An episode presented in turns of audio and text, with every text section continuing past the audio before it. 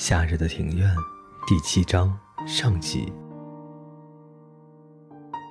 补习完功课，我们三人朝车站的反方向直走，来到这夹在大楼中间的木造古屋，招牌上的油漆已经剥落了。虽然前面是一扇玻璃门，但是里面看起来还是很暗。到车站前面那家花店不行吗？河边往里面探了探头，他指的正是最近刚开的一家花店。那家店位于一栋贴着白瓷砖的新大楼里。不行，那家店嗯不够专门的。这家店我曾经来过一次，那时我一年级，我来这里买牵牛花种子。那是因为我把学校给的观察用种子弄丢了，所以妈妈带我来这里买。我把种子种在花盆里，每天浇水，藤蔓沿着竹冠往阳台的方向延伸，然后爬上屋檐，最后对着天空伸出纤纤玉手那样继续向上伸展着。那一年，大朵大朵的牵牛花开了又开。从大家所写的观察日记来看，我的牵牛花开花次数最高，高居全班之冠。记得当时我还和妈妈用花瓣染了好几条手帕。对了，那个时候妈妈根本还不会喝酒。突然想起，花期结束之后，我还特地的将种子留了下来。红花、白花、紫花在黑黑亮亮的种子里面睡觉。我把散落在各处的种子捡来，然后放进信封里。那个信封后来到哪里去了呢？老板在吗？店里透着一股凉意，前面一排排的全都是一些小抽屉，屋子里散发着老屋特有的气味。来了来了，有一块蓝色的布帘隔开了店面和住家，踩在榻榻米上所发出的脚步声越来越近。就在布帘被掀开的那一刹那，有一道强光照射了进来，紧接着就是一阵悦耳的风铃声了。从屋里走出来的是一位身材矮小的老婆婆，她穿着淡紫色的短衬衫，手肘看起来有一些弯。她的手好小，嘴巴也好小，至于眼睛，也是小小圆圆的。满头的白发，在脑后扎了一个发髻。他的个子甚至比我还要小，穿着短袜的小脚，外加一双小号的凉鞋，整个看起来就像个小女生。我们要买种子。什么种子呢？有没有嗯，现在合适种的种子？啊，今天要种的。哦，现在是八月。所以，老婆婆想了一下，说：“要是能种车轮铁线莲就好了。”啊，就是这个，老爷爷昨天提过这个。山下说：“哦，对呀，对，嗯，就这个。这种花应该在夏天播种，因为不太有人种。”所以，老婆婆带着遗憾的口气说道：“我们店里没有这种种子。”说完，老婆婆面对那些小抽屉，开开关关了一阵子，并自言自语地说：“啊，现在要种的话。”只见每个抽屉里面都整整齐齐地放着用小袋子装好的种子。看起来跟图书馆放阅览证的抽屉好像，每一个黑暗的抽屉里都是一个沉睡的花园，所有的种子都在等待阳光和雨水来照拂它们，滋润它们。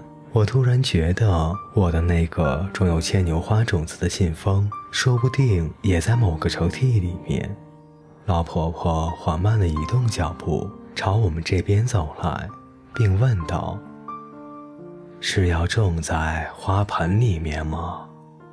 我在想，上次妈妈带我来时，不知道老婆婆在不在场。嗯，要种在院子里。花台吗？啊，整个院子要种一大片。河边说：“这样的花，我们有。”老婆婆笑眯眯地说。老婆婆又缓缓地移动脚步，朝抽屉的方向走去。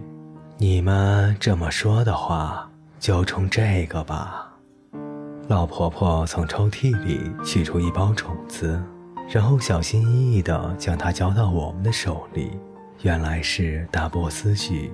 上面写的播种时间是六月中旬。现在种的话，虽然不会长很高，但是花一样会开得很好。现在撒下一整片种子，到时候就会很漂亮。老婆婆接着又说：“大波斯菊要种一大片才会好看。”另外，他还告诉我们，现在这个季节不需要施肥，只要把种子一把把的丢出去就可以了。你们要买多少？哦，如果要种一整片，大概要一二十包。老婆婆说到一整片，就露出神采飞扬的样子。一包多少钱呀？山下问完，才提醒我，我一直没有在考虑钱的问题。一百元。我们转身背对老婆婆，开始展开秘密会议。你有多少钱？四百元。河边回答道：“我有三百五，可是这是买面包的钱。”山下说。我有三百元，三个人加起来一共是一千零五十元，好吧，嗯，那就买十包吧。午餐怎么办？山下问。省下了。什么？叫什么叫？少吃一顿可以减肥呀。听河边说完，山下不再打枪，而不等我们回过头来。老婆婆已经把一包包的种子放进纸袋里来了。这时，屋内传来叫奶奶的声音，紧接着，一名像是在读高中的大姐姐探出头来：“啊，有客人。”她头绑马尾，下巴有一点尖，圆圆的额头跟老婆婆好像。惠理，来帮忙。嗯。于是，在这间灰灰暗暗的店里，顿时只见大姐身上那件白色的运动衬衫在四处的飘来飘去。大姐姐帮老婆婆把抽屉里所有的大波斯菊种子全都拿了出来，然后开始包装。他们要在院子里种一大片。那种大波斯菊很好啊，也不需要花什么功夫。大姐姐看着河边，露出微笑。正好有一个院子，那是老爷爷的院子。河边慌忙地低下头来。我们家是市公寓。河边的声音小到都快听不见了，而且他又开始摇腿了。我赶紧摁了摁这家伙的肩膀。大姐姐看了河边一眼，亲切地说：“是吗？”然后就不再多说什么了。好了，包好了，纸袋鼓鼓的，里面塞满了种子。可是，没有关系，这些全是春天没有卖出去的，全都拿去吧。老婆婆在微笑中带着凄凉的语气说道：“而且这家店不久就要关了。”你们这么小就懂得照顾院子，真不简单啊！说完，老婆婆随即对我们行了一个九十度的大礼。老爷爷一定会很高兴的。大姐姐对河边点头说道。虽然老婆婆说不要钱，我们还是把仅有的一千零五十元放在柜台上。再说声谢谢之后，就拿着一大包种子走了。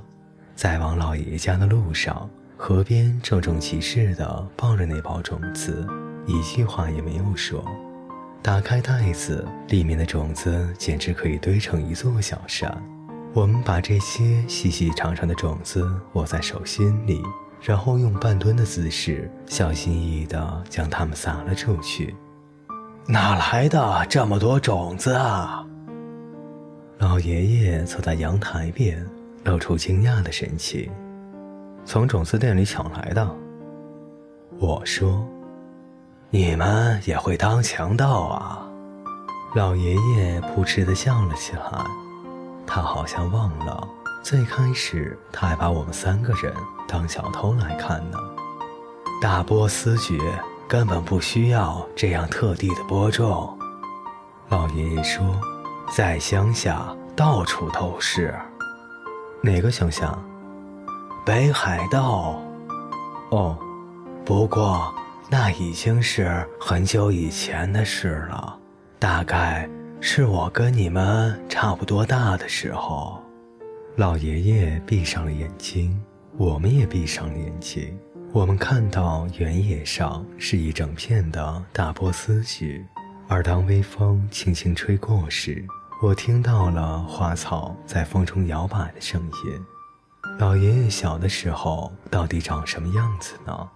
不用说。一定没有秃头，他可能瘦瘦的，皮肤被太阳晒得黑黝黝的。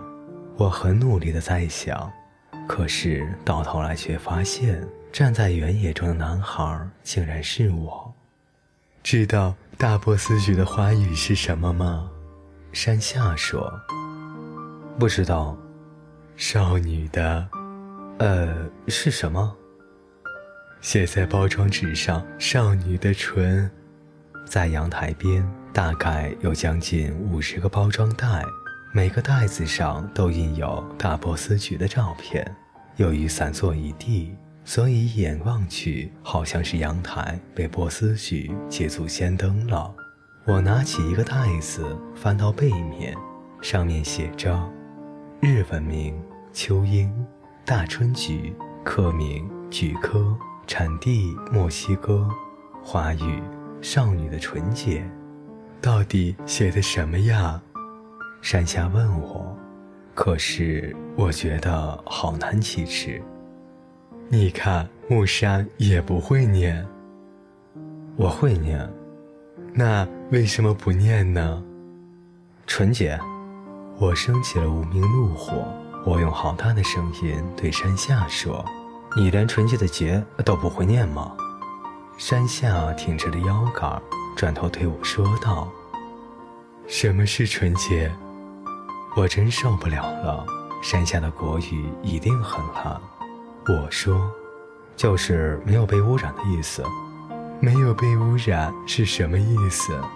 就是从来都没有做过坏事吧？我含糊道：“坏事是指哪些事呢？”山下一脸茫然地说：“是指补习班不翘课，还是半夜不偷吃饼干？谁晓得？还是指把发回来的考卷藏起来？还有说谎，呃，也不太好。”老爷爷呵呵地笑了起来。